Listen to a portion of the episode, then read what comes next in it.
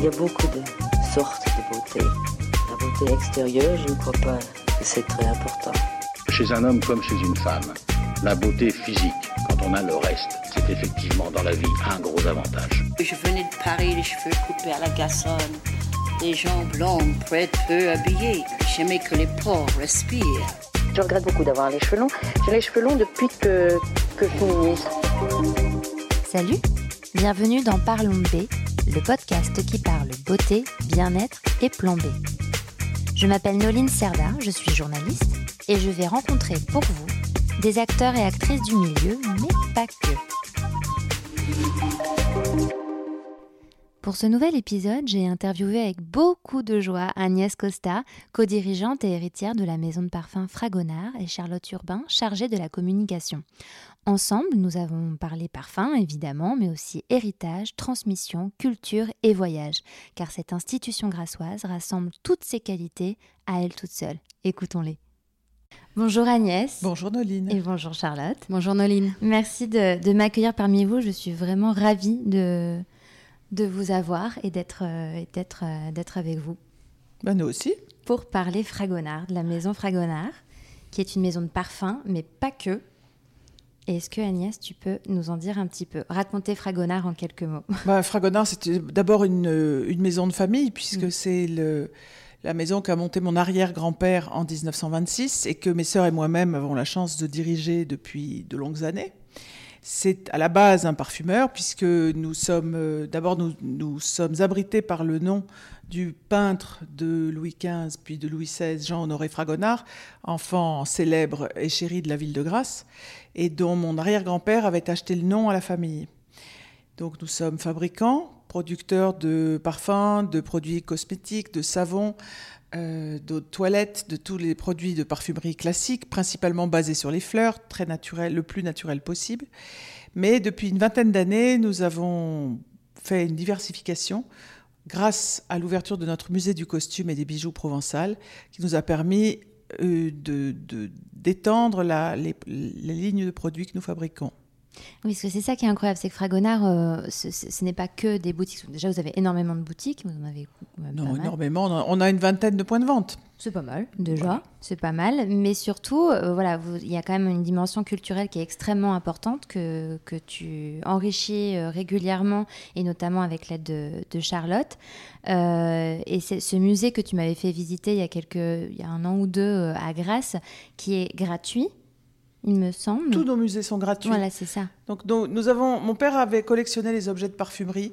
Dans les années 60, il a ouvert euh, le premier musée du parfum, ce qui à l'époque était très novateur, mmh, puisque ça mmh. n'existait pas, à Grasse. Puis un autre à Paris en, dans, au début des années 80.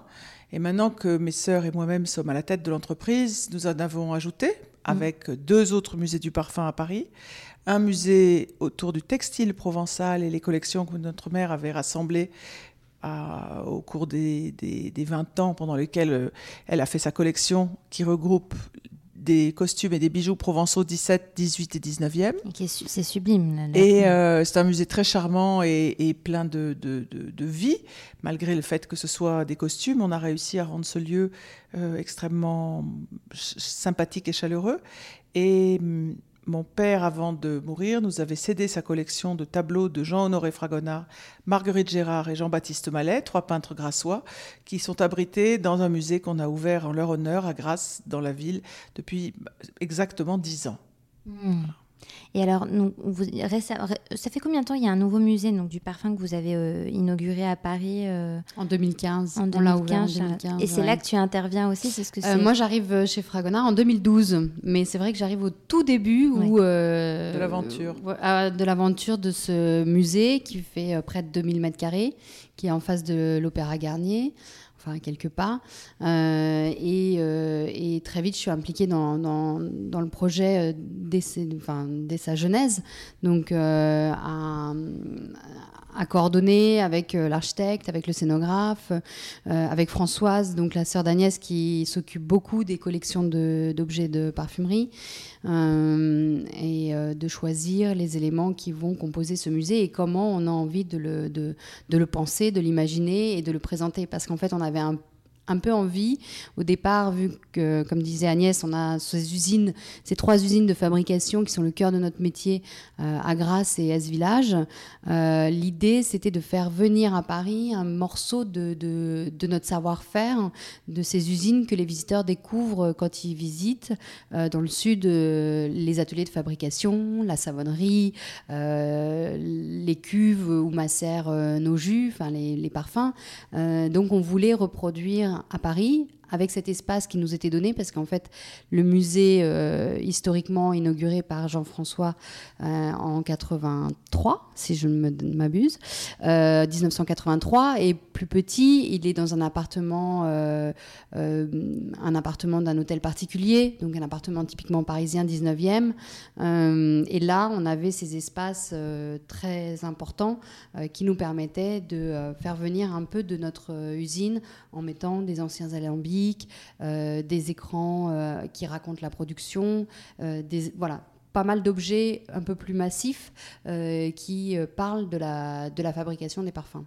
C'est vrai que c'est fascinant. Enfin, là, malheureusement, on peut pas, euh, avec ce qui se passe et la pandémie, on peut pas y aller. Mais c'est vrai qu'il y a énormément d'objets. On apprend, on apprend beaucoup sur un parfum, ce que c'est, de son existence, sa création. Et vous faites aussi des cours, enfin des cours, des, des, des ateliers. des ateliers. Oui, voilà. c'est ça. Des ateliers d'apprenti. Enfin, on les appelle les ateliers d'apprenti parfumeurs, qui permettent de, euh, pendant une heure et demie, vous êtes guidé par un, un professeur de parfumerie euh, qui vous apprend à faire une, une Cologne, à partir de neuf essences naturelles, la lavande, la bergamote, euh, l'huile essentielle d'orange, euh, enfin toutes, sortes d'huiles de, d'huile essentielles, et qui vous donne à voir euh, un peu quel est, quel est le métier de parfumeur, sa complexité, et puis aussi tout simplement à faire attention à son nez, parce qu'en fait, on, mm. on l'utilise tous les jours, mais finalement, on ne le sait pas forcément de manière consciente. Ça s'éduque complètement de toute manière. Absolument. On se rend compte qu'on vous apprend à lire, on ne nous apprend pas forcément à voir, à regarder des tableaux, ça s'apprend aussi. Et le nez, c'est pareil, on nous apprend à manger, on apprend les goûts.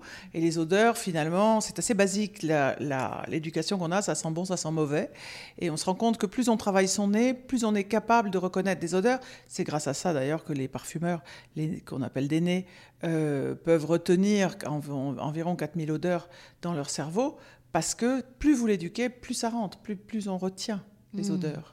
Et toi, quand petite fille, est-ce que tu as évolué euh, de, dans, dans, les usines? Est-ce que tu as été familiarisée avec tout ça ou comment c'était? Ah, effectivement, comme je suis née à Grasse dans une rose, j'en peux dire, oui, oui, j'ai baigné dedans. On peut Le dire nez que dedans. éduqué mon nez, mais oui, c'est vrai que par la force des choses, on, apprend plus à sentir, parce qu'on sent tout le temps, parce que euh, je racontais à Charlotte que c'est vrai que quand mon père rentrait, on savait qu'il était là, non pas parce qu'on l'entendait, mais parce qu'on sentait son odeur, parce que mm. chaque usine a un parfum. Quand mes cousins venaient rendre visite à mon père, je savais qu'ils étaient là parce que dans la cage d'escalier montait l'odeur de leur usine, parce que ça imprègne les, vêtements des gens, parce qu'on se met à avoir le nez beaucoup plus fin. En échange de quoi, on sent aussi beaucoup mieux les mauvaises odeurs. Ça, des deux côtés, ça marche. C'est sûr. Et alors, ce que, euh, ce que on avait, on a déjà, je t'ai déjà interrogé plusieurs fois euh, sur l'histoire euh, de ta famille et sur Fragonard, et tu n'étais pas forcément partie à l'époque dans l'idée de, de, reprendre la suite ou de. Non. Non. Non, non, j'ai été élevée par une mère qui nous disait ayez un métier, travaillez. Et mon père nous disait euh, vous vous marierez, je travaillerai avec vos maris. Bon, mm. c'était une éducation très traditionnelle mm. de sa part à lui, pas de la part de ma mère. Et rapidement, quand j'ai eu 20 ans, 22 ans, mon père a compris que j'allais travailler ailleurs. Et il s'est dit essayons de la faire revenir à Grasse. Et le métier me passionnait parce que l'entreprise était c'est une belle entreprise. Le métier du parfum, c'est un métier merveilleux, ça fait rêver tout le monde, mais à juste titre, parce que c'est un métier à la fois créatif, un métier de savoir-faire. Nous, nous avons ce côté transmission, puisque dans nos usines, on fait visiter, on raconte à travers nos collections, on raconte l'histoire du parfum. Donc il y a un un sens du partage qui me plaît beaucoup. Donc évidemment, ça m'a attiré et je suis venue travailler avec lui. Et là où il a été malin, c'est qu'effectivement, s'il avait attendu mon mari, je me suis mariée à 38 ans, il aurait dû attendre très longtemps. Donc c'était pas mal de, venir chercher ses filles. Mm. Et, si je me souviens bien de ce que tu m'avais dit, c'est pas que tu as été un peu rebelle, mais il a fallu que tu te fasses accepter parmi tous ces hommes. Bah, C'était une entreprise classique, c'était au milieu des années 80, c'était une entreprise tenue et gérée par les hommes, qui faisait beaucoup travailler des femmes. Et donc, oui, ils m'ont vu arriver comme la fille, mm. la fille, l'œil de Moscou, la fille du patron. Après, rapidement, comme j'ai toujours été extrêmement travailleuse, euh, j'ai fait ma place et ça s'est bien passé. Mais c'est vrai que sur le moment, quand je suis arrivée, on m'attendait pas. Non, Hmm. Ou on t'attendait trop. Oui. oui. et aujourd'hui, c'est une entreprise de femmes. Oui, c'est vrai. C'est vrai que... Alors oui, on a un peu le problème justement de la le problème inverse. Là, le problème de parité chez nous est dans l'autre sens. Mais oui, on a. il se trouve que mes deux sœurs et moi-même dirigeons l'entreprise. Ça fait trois femmes. Ensuite, euh, nous sommes encadrés de indifféremment des hommes et des femmes, mais nous avons beaucoup de femmes qui nous encadrent, qui nous entourent. Alors j'aime beaucoup ce que tu as parlé de transmission et, cette, euh, ce, mot de transmission, euh, on, le, ressent, euh, on le ressent dans l'image de Fragonard, mais c'est aussi une marque, je trouve, qui se transmet en tant que consommateur et en tant que client de, de, mère en fille. Enfin, moi, je pense à ma maman qui m'a complètement fait découvrir Fragonard. Enfin, j'ai découvert grâce à ma maman. j'ai vraiment le sentiment que c'est une de ces rares marques qui se transmet de génération en génération. Alors déjà, chaque fois que je rencontre quelqu'un qui, à qui je raconte que je travaille chez Fragonard, j'entends très très souvent la même chose, c'est ⁇ Ah, j'ai visité quand j'étais petit avec ma grand-mère ⁇ Ça, c'est la première chose que j'entends toujours. C'est-à-dire que c'est la, la, visite que l'on fait quand on est en vacances sur la côte d'Azur. Bien sûr, quand on est enfant, on est gardé par les grands-parents. Et comme nos visites sont gratuites, on a énormément de familles qui viennent. Donc effectivement, le premier contact avec Fragonard, c'est déjà un contact dans le cadre familial. Si on s'adresse à des clients étrangers, non, ce sont des gens qui sont venus en vacances et qui sont venus, ils vont pas avoir le même discours. Mais les Français me disent toujours la même chose. Je suis venu avec ma grand-mère, avec mon grand-père quand j'étais en vacances, quand j'étais enfant. Et puis après, il y a ceux qui ont le même discours avec leurs parents, mais c'est vrai qu'il y a un côté transmission chez nous qui est très fort, qui vient peut-être aussi du fait que nos usines sont des lieux, comme je disais, gratuits et ouverts, et donc faciles d'accès. C'est pas une parfumerie intimidante, Fragonard. Oui, c'est vrai, ça, c'est une, parfumerie, euh, oui, j'aime beaucoup, qui n'est pas intimidante, qui est complètement proche, ouais, c'est vrai. Déjà parce que, le, ne serait-ce que en termes de d'accessibilité, euh, même financièrement. Euh, c'est de très belles matières premières, c'est de, très beaux parfums à des prix qui sont raisonnables. Ça, ça a toujours été la politique de la maison. C'est-à-dire que mon arrière-grand-père, à l'époque, faisait des matières premières pour des grandes marques de parfumerie. Quand il a ouvert ses portes au premier congé payé, au premier vacancier, son idée c'était de dire vous êtes chez un producteur, vous payez directement le prix direct à la sortie de l'usine. Mm. Et c'est une politique que mon père s'est employé à garder toute sa vie et que nous perpétuons parce que nous sommes producteurs et distributeurs a priori, Fragonard se trouve principalement dans nos points de vente. Donc, nous pouvons faire bénéficier aux gens du fait que nos circuits sont courts entre la production et le, consommateur final. Nous n'employons pas d'égérie, nous dépensons peu en publicité. Nous essayons de faire parler notre façon de communiquer, et c'est là où Charlotte euh, l'a un petit peu il a bien raconté, a insisté, c'est sur toute la partie culturelle. C'est ce côté transmission de savoir-faire, d'histoire, des lieux comme nos musées. Et quand mon père a commencé dans les années 60, personne ne parlait de fondation d'entreprise, personne ne parlait de, musées, euh, des marques de, de, parfumerie ou de mode qui ouvraient des lieux. Ça n'existait pas. Lui, il a juste eu l'idée de dire j'ai un espace au-dessus de mon usine, j'aime les objets, je vais les partager. J'ai la chance d'avoir euh, collectionné des flacons de parfum, je vais les montrer à mes, à mes visiteurs. Et de là, nous avons monté toute une politique dont Charlotte peut vous parler mieux. Euh, non, mais sur la transmission, je pense que tu as tout à fait raison. C'est vraiment la clé de voûte de, de, notre, de notre entreprise, de la communication de, l'entreprise, euh, qui est en plus partagée par nos clients.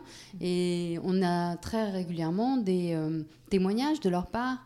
Ils ont un, un rapport euh, avec notre marque qui est très affectueuse, très même filiale en fait, hein, à la limite de, donc qui participent euh, beaucoup euh, dans, euh, dans l'évolution de la marque parce que ils grandissent avec nous, ils transmettent, ils transmettent leurs leurs produits fétiches à leurs enfants, à leurs nièces, à leurs, et, et aujourd'hui encore, bah, récemment, il y a une, une blogueuse qui m'a contactée qui voulait offrir un parfum à sa nièce, mm. mais une blogueuse de 30 ans, mm, mm, donc c'est mignon. Euh, ça, c'est comme si euh, on était, on était calqué en fait sur les mêmes, euh, les mêmes schémas, c'est-à-dire euh, à la fois, je pense que le consommateur, le client euh, Fragonard, il est fidèle à, notre marque. comme l'est l'histoire de la marque, c'est-à-dire qu'elle se transmet de père en fille maintenant, depuis quatre générations, et, et ça transparaît forcément. Et puis on a une vraie place pour les cadeaux, c'est-à-dire que comme on est, une marque accessible, beaucoup de gens aiment offrir des produits Fragonard parce que nous ne sommes vendus principalement que chez nous. On peut nous trouver à l'étranger mais difficilement. Donc quand vous voyagez, moi beaucoup de gens me disent bah, quand je pars à l'étranger, j'emporte un peu du savoir-faire français. Le parfum, la France et le parfum fon- fonctionnent très bien au niveau du symbole et d'un artisanat que l'on ne trouve pas forcément partout. Donc, euh, sans, sans préjuger le, le- la place qu'ont nos confrères euh, de parfumerie partout dans le monde, c'est vrai que quand vous offrez un produit de chez Fragonard, on offre un petit bout de la France que le- tout le monde ne connaît pas. Donc, il y a un côté privilégié, Mm. particulier euh, de nos lignes de produits. On va revenir sur l'artisanat, mais, c'est vrai qu'en tout cas, parce qu'il y a beaucoup de choses à dire à ce sujet-là, mais euh, en- en- pour finir sur la transmission, c'est que aussi le parfum, c'est quand même quelque chose qui suscite tous les souvenirs. C'est quand même l'un des sens. La Madeleine, oui. C'est la Madeleine, et c'est vrai que le, euh, je comprends qu'il y ait une telle, un tel attachement de la part des clients, parce que moi, par exemple, on parle fragonard, c'est la fleur d'oranger. Votre fleur d'oranger, elle est absolument divine. C'est notre parfum fétiche, ça c'est vrai. Ah ouais. Ouais. Mais on, on- on est étonné de, de, euh, la mémoire olfactive, en fait, est la mémoire la plus persistante. C'est ça. Donc, euh, euh, notamment chez les malades d'Alzheimer, c'est euh, un travail qui est réalisé en hôpital euh, pour essayer de, euh, de euh, faire travailler la mémoire par les odeurs. Il y a beaucoup, beaucoup d'analyses et d'études qui sont faites là-dessus. Mm. Donc, euh, c'est vrai que euh, on se souvient tous de l'odeur de notre grand-mère, de l'odeur de notre mère. euh, Enfin, c'est euh, quelque chose qui est euh, très, Ou plus- très fort. Ou plutôt, on l'oublie et quand elle revient, elle vous frappe. Frappe. Parce qu'en fait, C'est marrant comme les odeurs comme les voix sont des choses qu'on a l'impression d'avoir oubliées et quand par hasard, où on entend, où on ressent une, une odeur qu'on pensait ne plus sentir, à ce moment-là, on, on ne sent plus qu'elle. C'est assez, c'est très très c'est fort. très frappant. ouais. Ouais. Oui, Ah c'est ouais. vrai que c'est ça qui est frappant. On a Pépito, euh, le petit chien d'Agnès, qui voudrait participer, je crois, à la conversation. Je le prends avec moi. non, c'est Bonne excuse. voilà la bonne excuse. Ah ouais, mais non, il est attiré par les fils ou le manteau. Bon, d'accord. Euh, L'artisanat, c'est quelque chose qui est très important et qui est très fort euh, dans votre euh, euh, chez Fragonard. Euh, La Com- fabrication française aussi. La fabrication française, c'est vrai. C'est qu'il y a d'abord la fabrication française et aussi vous mettez beaucoup en valeur l'artisanat euh, des- d'autres pays. Euh, qui veut Je pense, partir bah, là-dessus je pense que ça part déjà du fait qu'on est nous-mêmes fabricants. Nous-mêmes, on détient un savoir-faire. Enfin, je dis nous, mais moi, mais c'est pas, de savoir-faire particulier. Mais, mais euh, la, la parfumerie Fragonard est d'abord euh, parfumerie. Donc, euh, fabricant de parfums, avec un savoir-faire, avec un artisanat typiquement grassois, qui est quasi séculaire. donc, donc ça, je pense que c'est très fort dans notre identité. Et ça nous rend peut-être plus sensibles aux autres artisanats, d'autant que Agnès en a parlé tout à l'heure, sa maman, euh, donc Hélène Costa, a, collectionné toute sa vie des costumes provençaux. euh, qui, euh, qui sont une, une, une manne importante de savoir-faire très divers dans la broderie, dans le tissage, dans, le- dans la teinture, dans l'impression. Euh, et, euh, et donc, euh, c'est parti de là d'ailleurs, en Ouais. fait. Le- Oui, la diversification et l'artisanat. Ce qui nous caractérise vraiment, c'est pour tous les parfums, tous les produits vendus chez Fragonard en parfumerie sont faits chez nous. Donc ça, en dehors de la distillation que nous ne faisons pas, et la composition, tout est fait chez nous. Mais dans les lignes de produits pour la maison comme pour la mode, c'est vrai que nous avons tendance à aller chercher des artisanats faits main, ce que reprennent ce que disait Charlotte par rapport à notre passé de fabricant. C'est le plaisir de trouver des gens qui travaillent encore à la main, qui brodent, qui impriment, qui, qui fabriquent euh, les produits pour la maison et les produits de mode que nous vendons. Et pour ça, j'ai la chance d'aller, quand euh, nous le pouvons, une à deux fois par an en Inde, où nous, travaillons depuis maintenant près de 20 ans avec les mêmes entreprises, euh, des gens que je connais, que nous visitons régulièrement et qui travaillent formidablement euh, les produits que nous vendons. Et le principe chez nous, là aussi, nous ne sommes pas producteurs, mais nous sommes dessinateurs, nous sommes créateurs de nos modèles. Donc tout est dessiné chez nous, ici à Paris, dans les bureaux où nous sommes, qui sont les bureaux de la création, et puis sont réalisés chez différents fournisseurs euh, étrangers. Et alors, euh, tous les ans ou deux fois par an, vous avez une thématique? C'est deux fois par an ou une fois par an? Oui, on ça a... dépend en fait. C'est surtout pour la collection d'été. Oui. La collection printemps-été qui est la, la, collection la plus forte. La, plus forte et surtout la plus foisonnante. Euh, elle, a, euh, elle a une thématique, une destination, un voyage qu'on a réalisé et qui nous inspire, dans le, dont l'idée en fait est de, de, à la fois puiser l'inspiration, mais aussi euh, y, essayer d'y retrouver des artisanats euh, pour les mettre en avant, les promouvoir. Euh, donc ça c'est pour les, la collection d'été et, et, la collection d'hiver, elle a souvent une thématique, mais plus là autour d'un artiste ou d'une artiste Mm. que l'on invite à, à créer une collection capsule pour Noël, qui est plus d'ailleurs une collection autour de la parfumerie. Oui, c'est ça. C'est Mais vrai qui peut décliner, qui peut être décliné sur de la maison euh, euh, et, euh, et Les différents produits, articles cadeaux. voilà, des produits Ouais. de maison euh, plutôt. Et alors, bah, cette année, c'est la, la, thématique, c'est la- c'est sur la Roumanie. Oui. Et alors, comment, euh, comment est-ce qu'on vous, vous cherchez les, les artistes? Comment est-ce que vous D'abord, il faut déterminer, nous déterminons en petit comité, puisque nous ne sommes pas très nombreux, mais nous nous réunissons entre nous pour dé- déjà décider du type de, de pays que nous avons envie de visiter. Ah oui. Déjà, et à chaque fois, nous essayons de trouver un pays qui ait une relation avec ce que nous sommes, c'est-à-dire provençal, euh, parfumeur et provençal. Bon, la Roumanie, l'idée, moi, je la portais depuis longtemps parce que je suis passionnée par les fleurs et que dans l'imaginaire de la Roumanie, on voit ces tapis, ces broderies, toutes ces, fleurs magnifiques. Euh, ensuite, dans le vêtement avec la blouse roumaine, il y a quand même un- un très bel imaginaire qui se rapproche de notre goût de la, la chemise et de la kurta que nous développons chez Fragonard depuis longtemps. Et donc, euh, j'avais proposé ce sujet qui a beaucoup plu et qui a été tout de suite adopté. Et heureusement, Charlotte et Léna, qui dirigent la mode chez nous, ont eu le temps d'aller faire un petit voyage en Roumanie avant que tout, tout ne s'arrête euh, au printemps dernier. D'accord. Mm. Donc là, vous avez eu a chaud. on a Donc. eu très chaud. Mais le elles ont, pas, hein. voilà, elles ont pu rencontrer des artisans, visiter le pays, en tout cas préparer notre voyage qui aura peut-être lieu un jour, mais qui donc cette année n'a pas eu lieu. Et ça nous a permis. bah, pour préparer un voyage, c'est assez simple. hein. On prend des contacts, on, met en branle notre réseau. euh, et euh, moi, j'ai longtemps travaillé à l'étranger, donc euh, souvent, j'ai aussi quelques contacts à droite à gauche qui me permettent. bah, on remonte un fil et puis on rencontre quelqu'un. Là, en l'occurrence, c'est Léna qui avait repéré sur Instagram la blouse roumaine, qui est une association roumaine pour justement la promotion et la défense de l'artisanat roumain. Donc euh, on a rencontré la présidente de cette association, Andrea Tanasescu, qui nous a ouvert absolument toutes les portes. Euh, et on a fait un voyage euh, assez roots. euh, en- Oui, assez en- dense, assez rapide. dense et roots en plein mois de janvier en Roumanie, euh, Sous la neige. mais magnifique, à, à traverser des villages et, et rencontrer des artisans.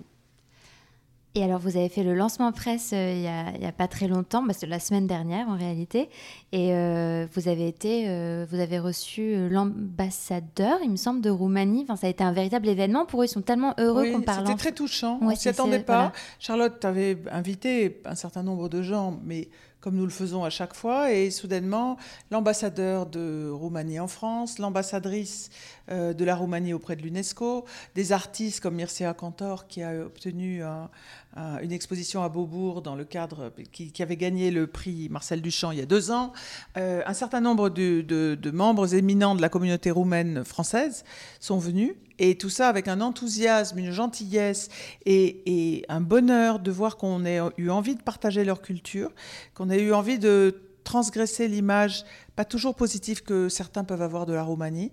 C'était très touchant et ça nous a vraiment fait très plaisir. Ah, Dans cette période un peu morose que nous traversons, c'était euh, un vrai euh, souffle de positivisme.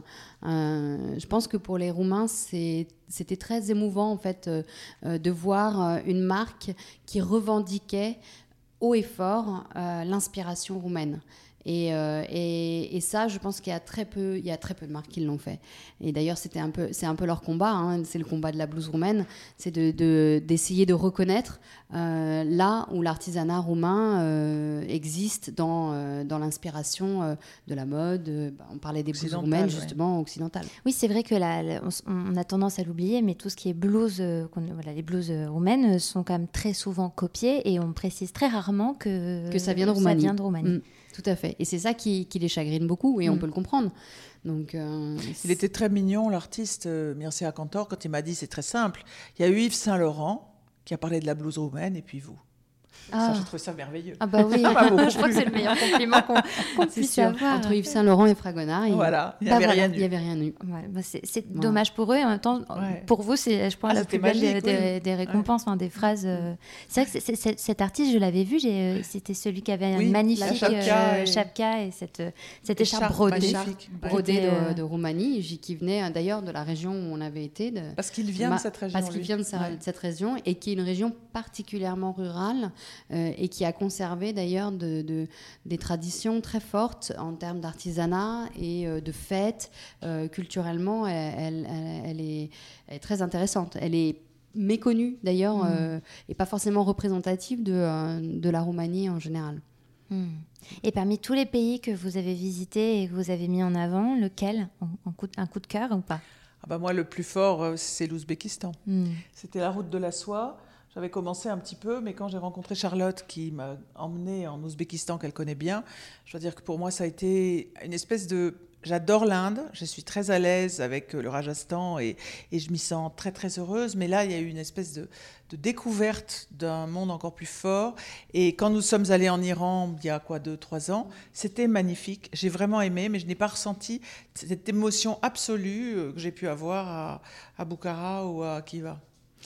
Pourquoi tu peux arrives à mettre des mots sur pourquoi tu as ressenti euh, quelque chose d'aussi fort? D'abord, l'Ouzbékistan, quand on est. Euh, Elle avait la meilleure interprète du monde. J'avais la meilleure. quand, quand, tu, quand tu penses Ouzbékistan, déjà, tu le situes mal. En tant qu'occidental, on fait pas. C'est là-bas. Alors, on sait que c'est où c'est, mais on ne sait pas très bien. On n'est pas. On, s'y intéresse, mais on ne sait pas. Moi, j'avais lu beaucoup de livres de voyage avec les récits euh, de, de de la route de la soie, mais tout ça reste un peu abstrait. Et quand on arrive là-bas, ce qui m'a frappé en Ouzbékistan, c'est le mélange de, de l'immense beauté du patrimoine, la grande gentillesse des gens et le côté un peu reculé, c'est-à-dire que on arrive et on a l'impression d'être 70 ans en arrière de notre vie à nous, parce que ce sont des pays qui ne sont pas aussi développés que les nôtres. Ils ont des routes, ils ont des hôpitaux, ils ont, ils ont beaucoup de choses, mais ils ont une, un rythme de vie qui est moins, moins rapide que le nôtre. Et soudainement, c'était juste merveilleux, quoi, de tomber dans ces.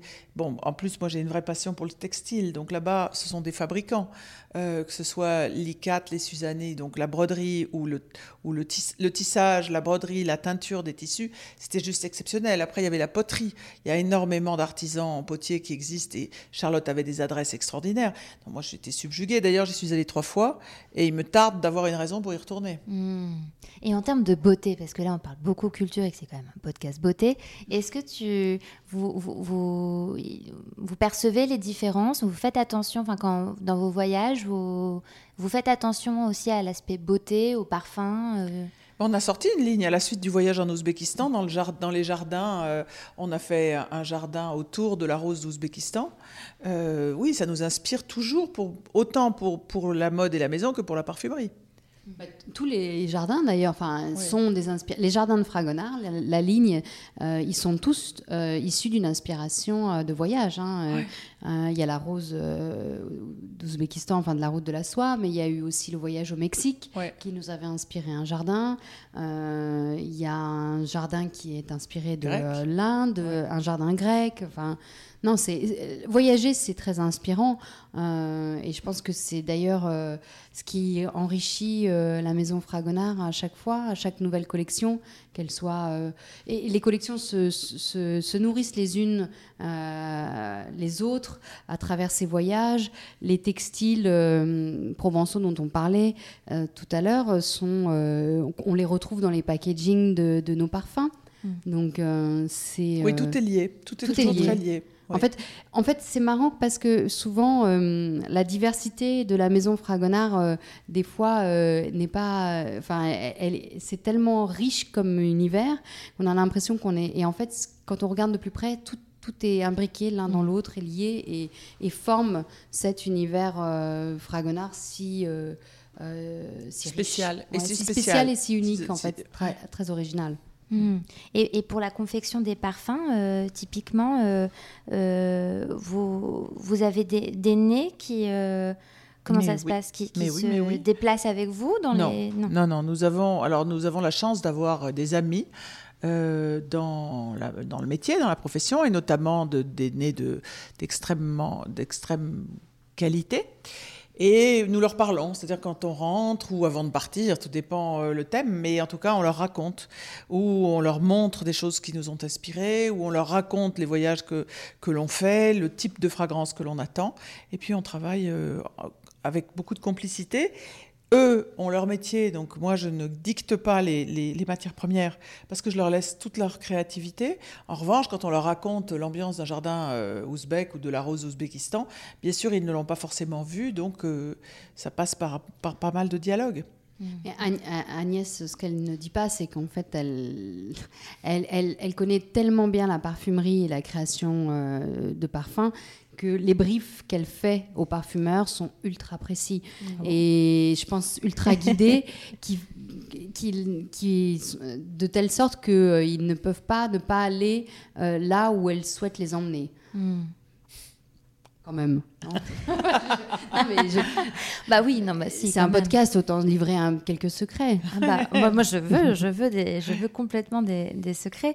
Euh, est-ce que le Fragonard continue de. Ah, donc, il y a la marque Fragonard, mais est-ce que Fragonard continue euh, en tant que cuisine de, de, de, de penser, de créer des parfums pour d'autres marques ou pas? Alors nous continuons à produire des parfums pour d'autres marques, mais par contre nous n'en créons pas de nouveaux. Nous avons des clients fidèles avec lesquels nous travaillons depuis certains près de 50 ans et nous produisons pour eux des formules que nous avons créées dans le temps avec eux, mais mais, mais euh, c'est une, une, partie de notre activité, oui. Ce qui est, qui est très méconnu. Oui, mais on n'en parle pas. Oui. On ne cherche pas tellement à en parler parce que nous nous occupons plus de faire rayonner la marque Fragonard. Et nos clients, nous les avons, ils viennent nous voir. Je veux dire, c'est pas, c'est pas une, c'est pas une, une partie de notre, de l'entreprise que nous mettons tellement en avant, même si elle fonctionne très bien. Hmm. Et est-ce que avec toutes ces hmm, on parle de plus en plus de parfums, de, naturalité, de toutes ces, enfin, toutes ces questionnements euh, écologiques, euh, éco-responsables. pardon. Euh, vous vous posez ces questions-là Comment est-ce que vous composez ou faites avec tout ce qu'on entend en ce moment? Bah, Ça fait longtemps qu'on y travaille. On a toujours essayé d'abord de travailler avec une très grande proximité, mm. puisqu'on travaille en France avec des, des, des mm, fournisseurs qui sont souvent euh, locaux, mm. qui sont français, mais parfois même locaux, enfin près, près, près de chez nous, grâce Ensuite, on a une spécificité chez Fragonard depuis toujours, qui maintenant aussi est dans l'air du temps, mais qui a toujours été le fer de lance de notre, de notre fonctionnement, c'est que nous vendons nos produits dans les bidons d'aluminium. L'aluminium est un produit extrêmement facile à recycler qui abrite le parfum de la lumière, de la chaleur et donc de l'altération, donc le permet de vivre plus longtemps. Et nous sommes aussi depuis toujours un, fabricant qui vend des recharges, puisque la plupart de nos flacons, pas tous, mais une grande partie de nos flacons sont rechargeables et permettent aux gens d'acheter, quand ils aiment une fragrance, euh, le 100 ml et le 600 ml. Bah oui, moi j'avais mon bidon hein, de, et voilà, et qu'on recharge.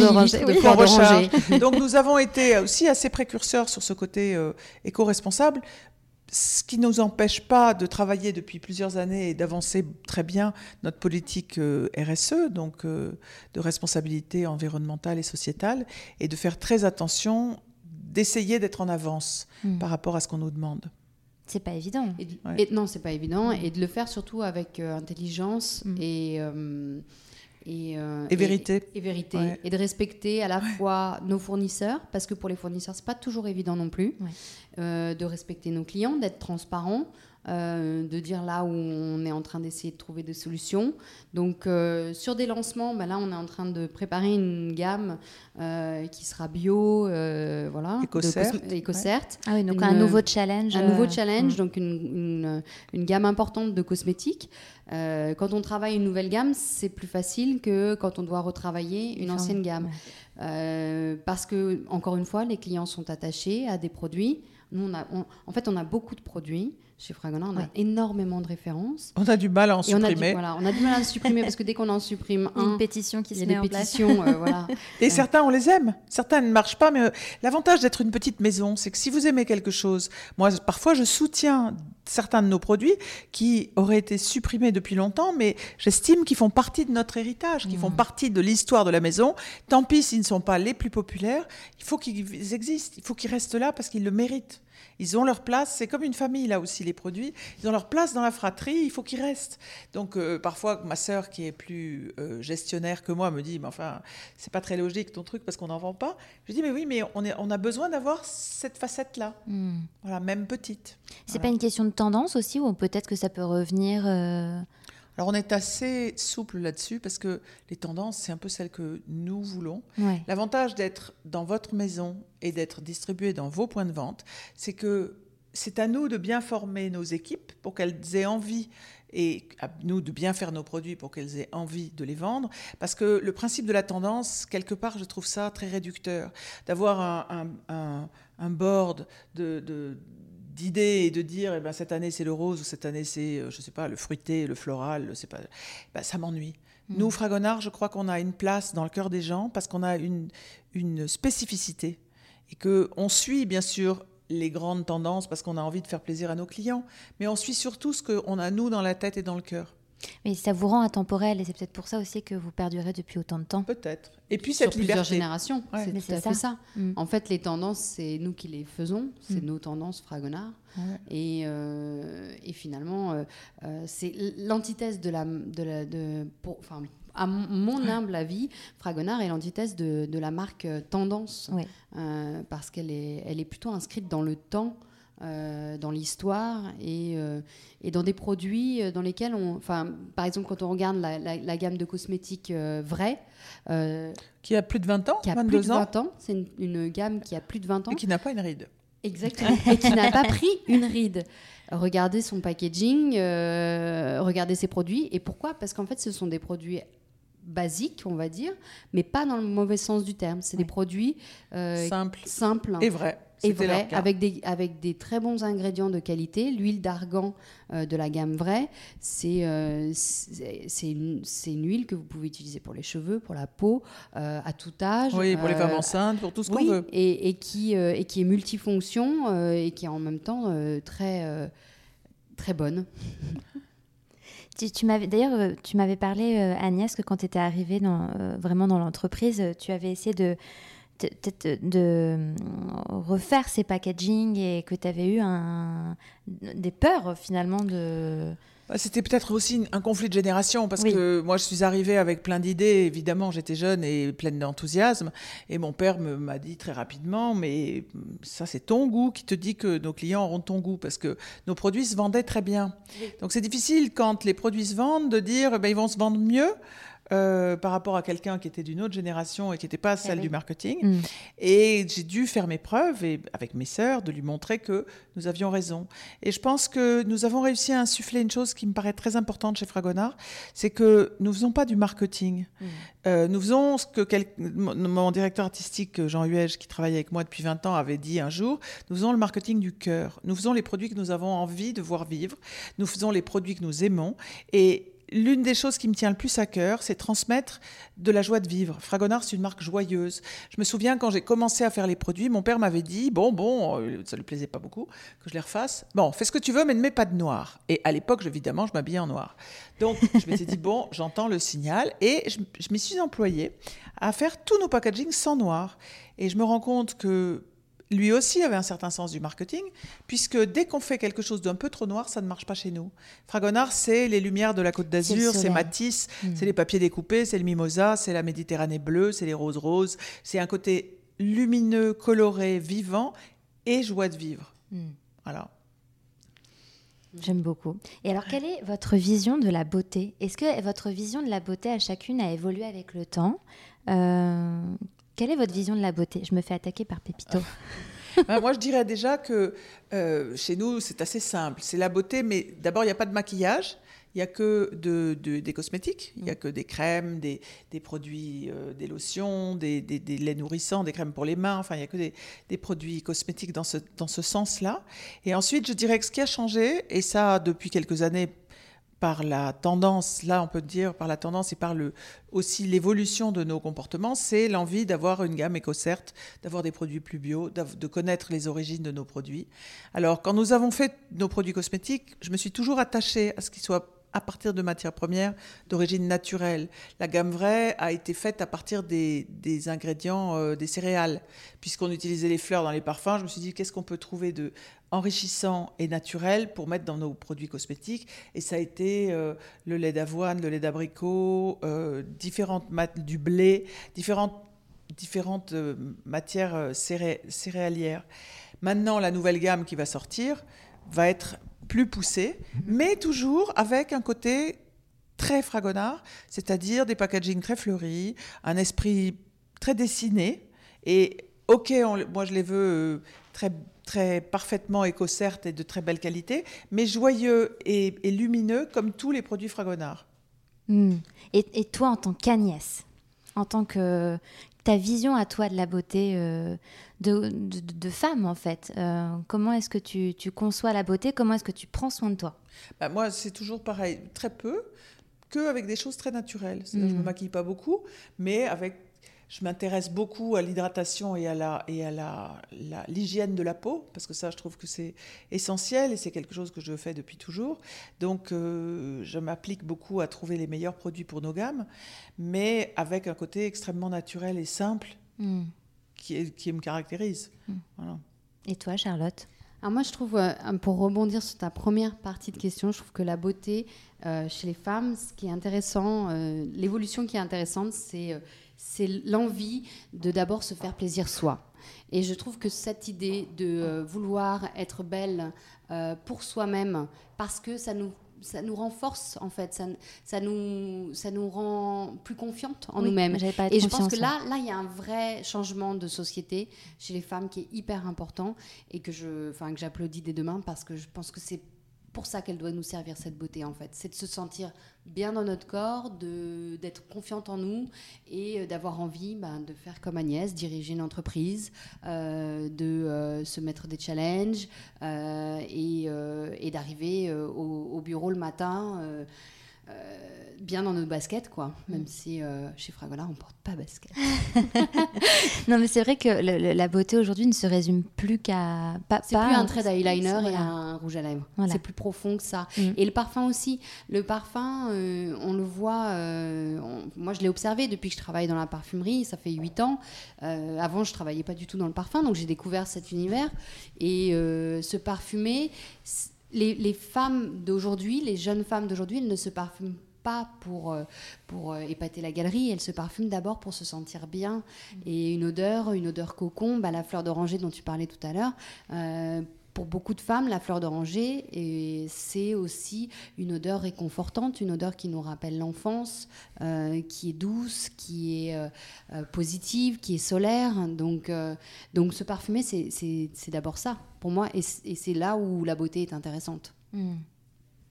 Oui, on a, on, on a changé notre façon de, se parfumer selon toi, Agnès? Peut-être pas changé, mais en tout cas, elle a évolué. Les habitudes, elles, Les hab- ont évolué. oui, ouais, ouais. je pense. Puis alors ouais. maintenant avec le masque, ça complique encore la chose. Ah. Parce que c'est vrai que tout au début de, de cette pandémie, quand on m'a dit il va falloir faire des parfums plus forts, ça a été une demande qu'on a eue. Ah très- oui, ça a été. Oui, euh, oui, une vraie demande. Il faut faire plus fort pour que ça sente à travers le masque. J'ai trouvé ça absolument terrible.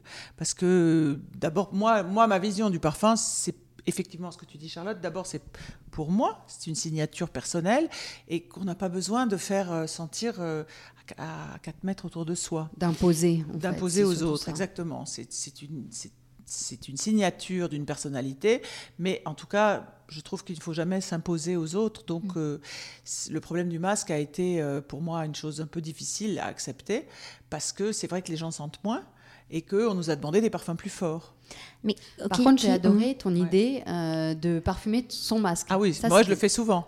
Ah, le devant, oui, le devant, ouais. Ah, ouais. Moi, je le parfume. Parce que des fois, franchement. Euh... Bah, D'abord, parfois, ils sentent pas bon les masques. Oui, oui. Surtout les masques chirurgicaux. Ouais. Je trouve. Et puis après, c'est assez agréable d'avoir un masque parfumé parce que on ne sent plus son propre parfum dès qu'on prend l'habitude de le porter. On devient anosique, on ne sait plus qu'on l'utilise. Alors les gens peuvent vous dire ah tu sens bon, mais nous-mêmes on ne le sent plus. Mm. Alors qu'avec le masque, oui, on le sent puisqu'on l'a là. Donc euh, c'est très agréable. Moi, j'adore l'idée de me ressentir l'odeur de mon parfum. Euh, et, je le fais. Puis quand par hasard ça sent vraiment pas bon, c'est vraiment très bien. Dans le métro, ça peut sauver. Dans le métro, ça peut sauver. Mais je suis surprise quand tu dis on nous, enfin, on a parlé. Ah, c'était une vraie demande. De la part des consommateurs? Mais oui. Ah dès le début, dès que ça a dès que les, nos usines se sont, sont ouvertes temporairement l'été dernier, puisque ça a duré euh, ben, début juillet jusqu'à la fin de l'été, nous avons eu quand même pas mal de monde sur la côte d'Azur. Et ça a été une vraie demande, mais une vraie demande constante. Oui, ce que j'allais dire, le, c'est assez culturel parce que dans les pays euh, européens, j'aurais tendance à, dire que les parfums ne, doivent pas être exubérants, enfin en tout cas c'est discret. Dans les pays, euh, dans, dans le Moyen-Orient, là par contre, c'est tout l'inverse. Ou américain, oui. oui. Ils aiment les parfums très forts. Non, non, là c'était que des Français puisqu'il n'y avait ah pas beaucoup d'autres étrangers l'été dernier. Et c'était une vraie demande qui est revenu très souvent. Incroyable. Ouais. Après, euh, à voir si c'est une euh, tendance qui va s'inscrire dans le temps. Hein. J'espère que le masque ne va pas s'inscrire dans le temps. On espère surtout qu'on va pouvoir euh, vivre sans. Se débarrasser du masque rapidement. J'espère aussi. pour terminer, je vais vous pareil vous demander une question personnelle à toutes les deux. À quel moment vous vous sentez ou vous trouvez la plus belle, la plus confiante en vous? Vaste question.